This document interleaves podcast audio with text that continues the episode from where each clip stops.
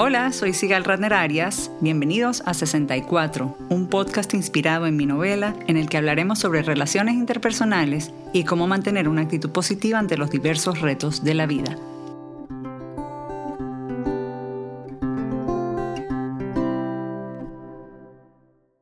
Bienvenidos a otro episodio de 64 del podcast, el último de la primera temporada. Hoy estaremos conversando sobre la felicidad, ese estado emocional que muchos buscan como un objetivo de vida y que a veces sienten que no pueden alcanzar por más tumbos que dan. Pero, ¿qué es la felicidad? ¿Dónde la conseguimos y cómo la mantenemos? Para responder a estas preguntas, hoy nos acompaña la psicóloga Mary Gelruth, egresada de la Universidad Católica Andrés Bello y con un máster en educación de la Universidad de Harvard. Mary fue directora del Departamento Clínico de la Asociación Venezolana de Orientación Familiar y Sexual, docente de múltiples talleres sobre comunicación asertiva en distintas universidades e instituciones públicas y privadas, y por más de una década trabajó en Boston como parte del equipo clínico y docente del Departamento de Salud Mental del South End Community Health Center, afiliado al Boston Medical Center de la Universidad de Boston. Hoy vive en Miami, donde practica psicoterapia para adultos, parejas y familias y donde sigue dando conferencias sobre la felicidad. Bienvenida Mary, qué gusto tenerte con nosotros.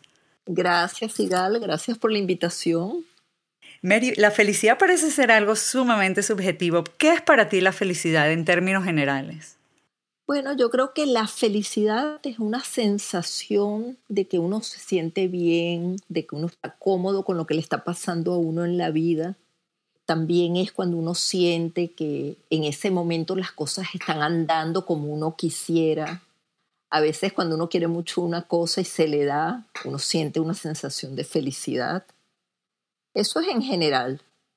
Es una sensación, no es una cosa que tú obtienes y ahí la pusiste y la tienes para el resto de la vida. Son momentos. Yo te diría que la, felicidad son momentos donde uno se siente muy bien en cómo están dando la vida de uno. ¿Nos puedes contar un poquito qué te llevó a ti a estudiar y ahondar en este tema y dar conferencias sobre la felicidad? Mira, múltiples razones. La primera fue que durante bastante tiempo, yo tengo bastante tiempo ejerciendo esta profesión, eh, yo veía que había mucha gente que tenía como un estado crónico de insatisfacción, de pensar de que no había conseguido algo que cree que uno llega a eso y ahí lo obtiene, que es como una sensación permanente de que la vida es buena para uno. Y eh, me parecía interesante y empecé a estudiar sobre eso y a coger cursos yo personalmente sobre qué es la felicidad, cómo se consigue, ¿verdad? ¿Cuáles son los elementos que ayudan a la gente a tener más momentos de felicidad? Y bueno, entonces empecé a ahondar por ahí. También recuérdate que en los años 90 empezó también a nivel cultural alguna cantidad de eh, mensajes acerca de qué es la felicidad y qué es la felicidad. Tú veías que Time Magazine le daba la portada en 1900, no veo bien claramente aquí, que tengo la portada delante de mí, que se llamaba The Science of Happiness y tenían el, tú sabes, el emoji de la, con la sonrisa, como que eso era algo, una ciencia y la gente si sabe cómo hacerlo, pues entonces lo va a conseguir. Revistas serias, no, no estoy diciendo que Time no lo es, pero el Economist, Newsweek, dedicaron sus portadas a, el asunto de la felicidad, ¿no? Es algo que podemos conseguir, es algo malo estar contento, porque tú sabes que durante muchos siglos los filósofos, empezando por Aristóteles, pensaban que cierta sensación de descontento, etcétera, nos llevaba a explorar más sobre cuál es el significado de la vida. Entonces, había como un dilema en cuanto ¿Qué es lo que queremos conseguir cuando nosotros hablamos de felicidad? En la cantidad de, cursos que yo tomé en aquel momento, con la gente que estaba trabajando seriamente en, eh, el asunto de la felicidad, como Tal Ben Shahar en la Universidad de Harvard, eh, Seligman en la Universidad de Filadelfia, que tenía un curso muy, muy importante de psicología positiva, que todavía tiene se veía que una de las cosas que nos llevan a ese tema es el hecho de que el ser humano es el único animal que puede pensar en el futuro. Entonces nosotros siempre estamos pensando Mm. ¿Qué pasaría si? O sea, te puedo hacer de las cosas más mundanas, como por ejemplo la gente dice, ¿qué pasa si me gano la lotería? Yo sería la más feliz del mundo. O qué desgracia, por ejemplo, si pierdo una pierna. Nosotros tenemos como un simulador dentro de la cabeza, por darte esos dos ejemplos, donde nosotros estamos anticipando cómo nos sentiríamos si nos pasara esto o si nos pasara aquello, y ahí tú sabes muchos ejemplos sobre eso. Los estudios han demostrado que ese simulador que tenemos, ese simulador de experiencia que tenemos en la cabeza, a veces falla, porque mira, se ha visto que la gente, por ejemplo, que se gana la lotería, cuando tú hablas con, con ellos un año después, no están más felices que antes de ganarse la lotería, que es bien interesante, porque pensaron, oye, si me gano ese dineral, se me resolvieron todos los problemas y voy a ser feliz forever and ever. Y la verdad es que no es así. O sea, el nivel de felicidad generalmente es muy parecido cuando está medido, tú sabes, con cuestionarios científicos sobre qué es sentirse contento con la vida de uno, de la gente que se ganó la, eh, que se ganó la lotería un año después. Generalmente es muy similar a cómo se sentían antes de ganarse la, la lotería, lo cual quiere decir que el bienestar económico que les produjo esa entrada de dinero no les aumentó la sensación de que su vida era muy buena. Ven que el nivel de felicidad que la gente, o sea, de eh, su propia observación, es que no, que no les cambió la vida, que no es que están permanentemente contentos y que muchos de los problemas que sentían que les hacían la vida no tan satisfactorios los siguen teniendo a pesar de tener más dinero. Lo mismo se ve en gente que tiene pérdidas importantes y por eso te da el ejemplo de perder una pierna.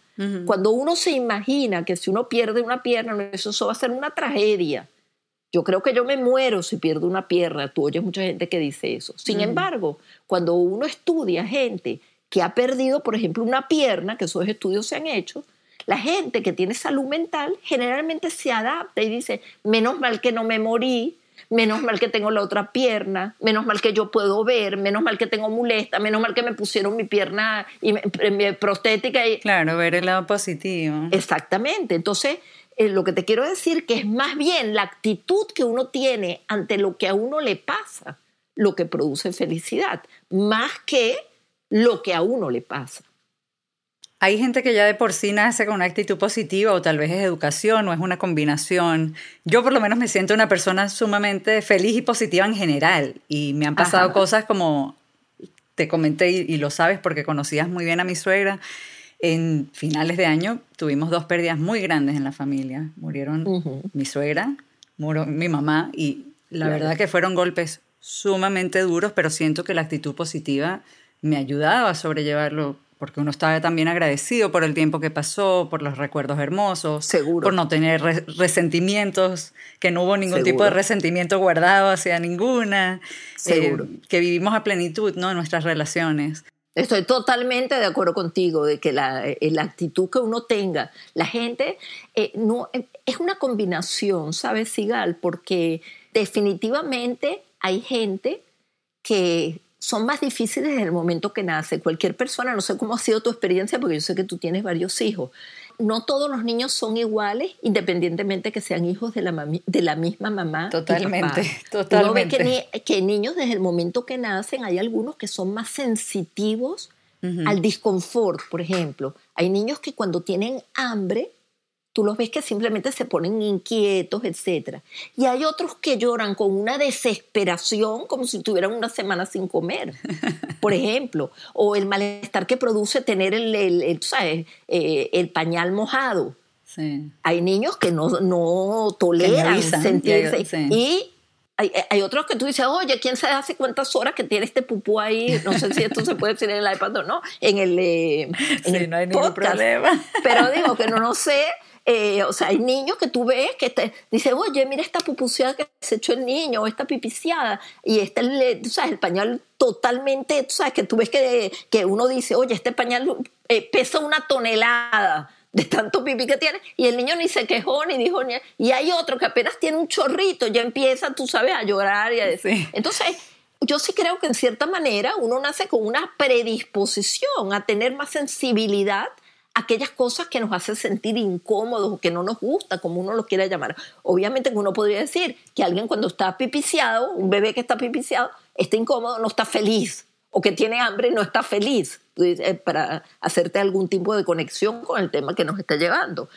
Pero indudablemente que después, en la medida que aprendemos en la vida, si nosotros estamos criados por padres eh, o en una en general, porque yo eh, estoy muy de acuerdo con el dicho de que para criar a alguien se necesita toda la comunidad hoy en día, no solamente los It padres. takes a village, como dicen It en takes a village, exactamente. Entonces, yo creo que eso es una gran verdad y la gente que está rodeada de padres y otros caregivers y profesores y hermanos y tíos y primos o abuelos o whatever alrededor de uno que tienen una actitud positiva. Por ejemplo, para usar lo mismo que estábamos hablando del niño que está incómodo. Si uno se acerca y le dice, tú sabes, te quédate tranquilo porque no, no pasa nada y uno lo cambia con una sonrisa en la boca en vez de uno llegar, ay, y estás mojado y estás así, qué horror, mira cómo te pusiste y mira Claro. lo sucio que está. Entonces uno le transmite al niño, uno le refuerza que eso es una gran tragedia lo que está pasando.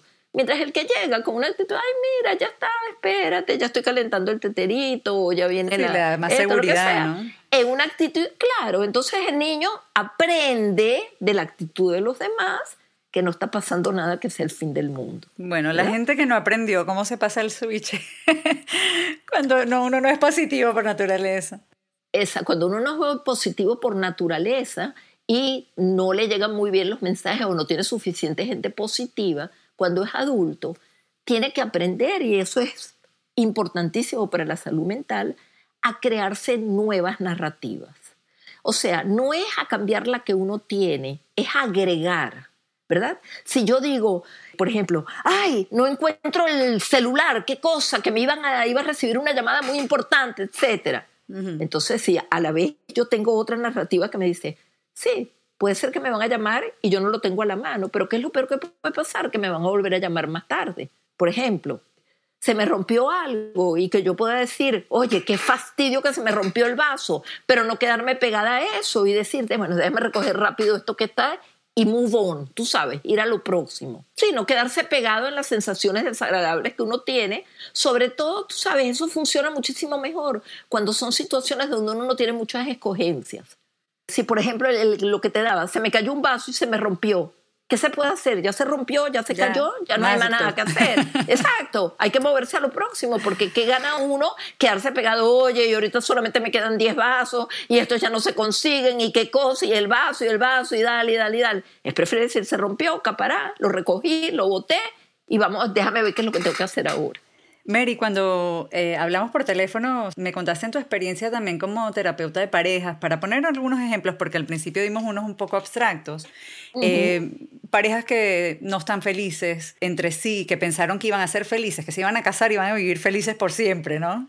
Ujú. Y hablemos un poquito de eso, porque siento que también es una cosa de manejo de expectativas y, y realidades. Seguro, seguro.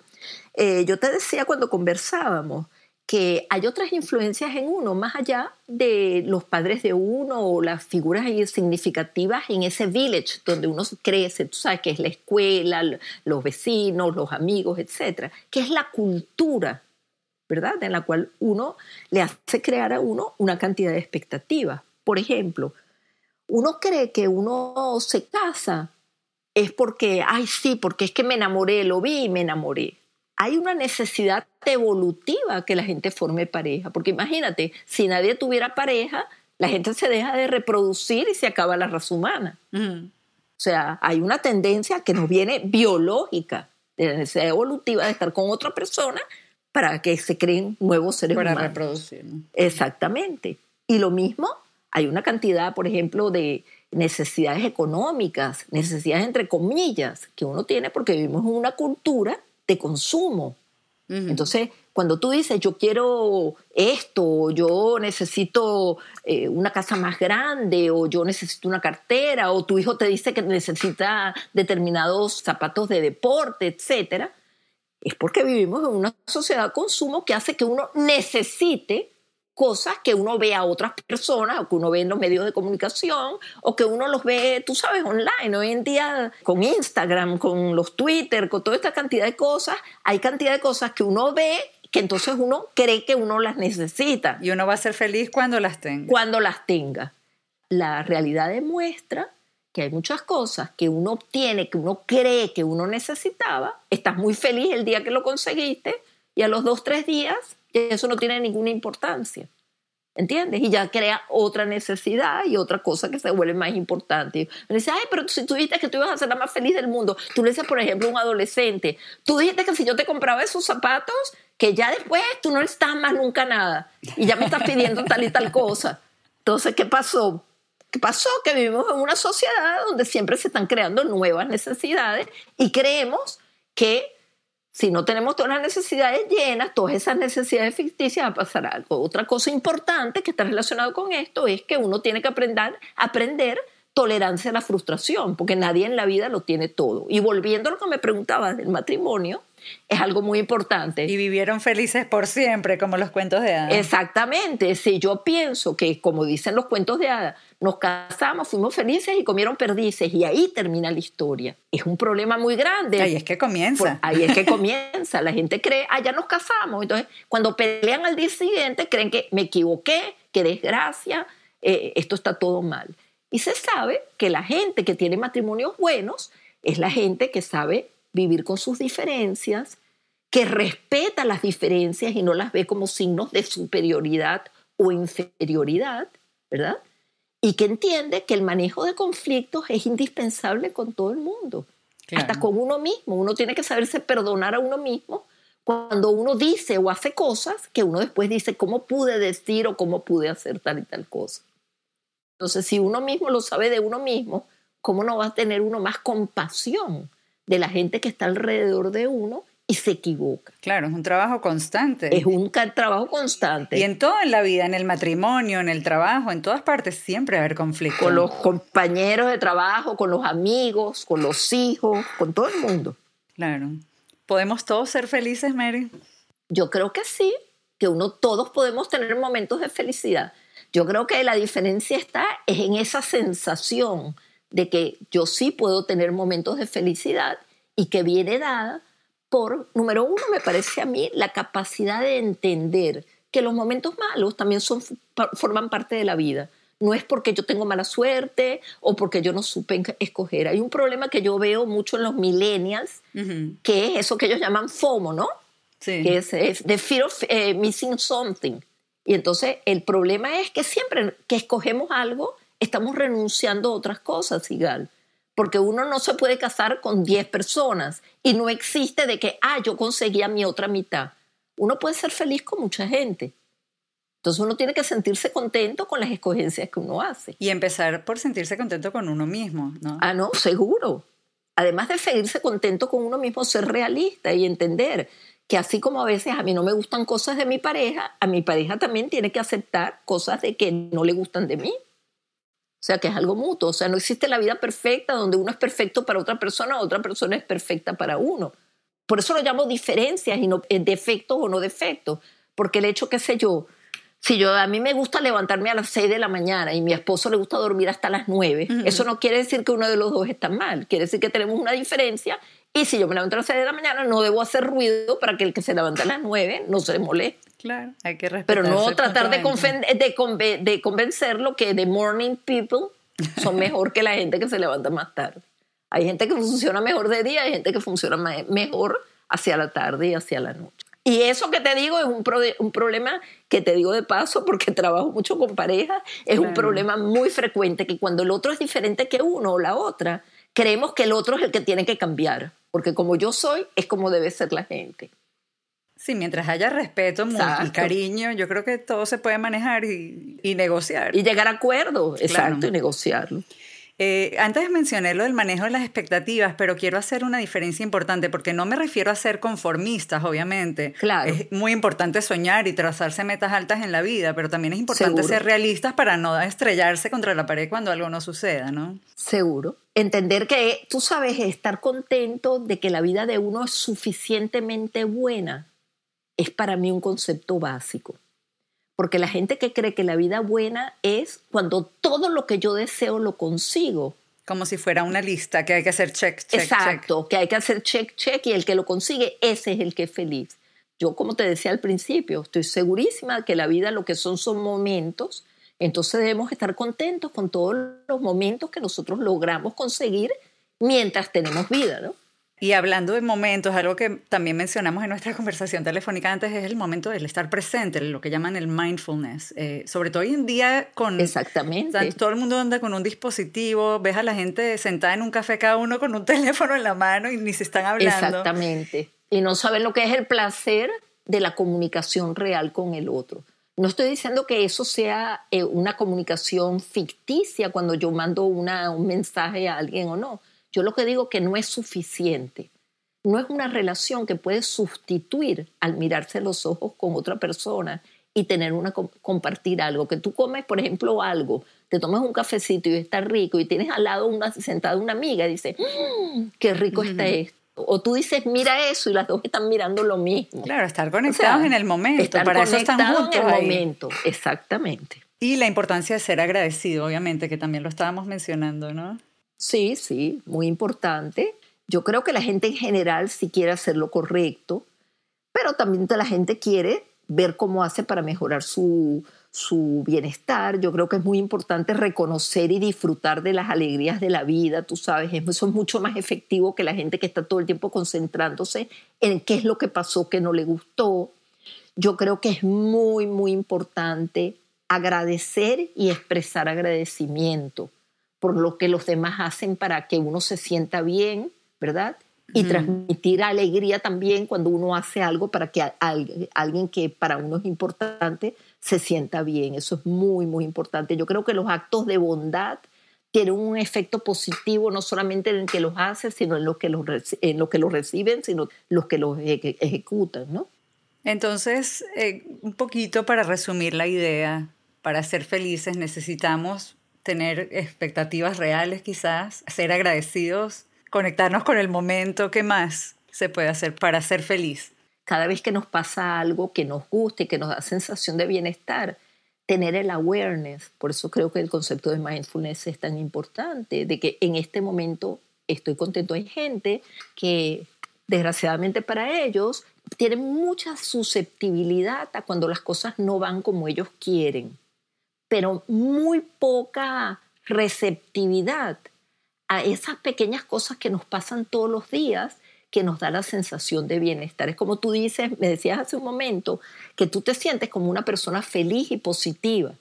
Pero yo creo que eso viene dado porque estás contenta cuando te levantas, estás contenta cuando estás disfrutando de tu trabajo, de hacer este podcast, eh, cuando hablas con tu marido, cuando estás con tus hijos, o sea, de todas las pequeñas cosas que forman la vida cotidiana de uno.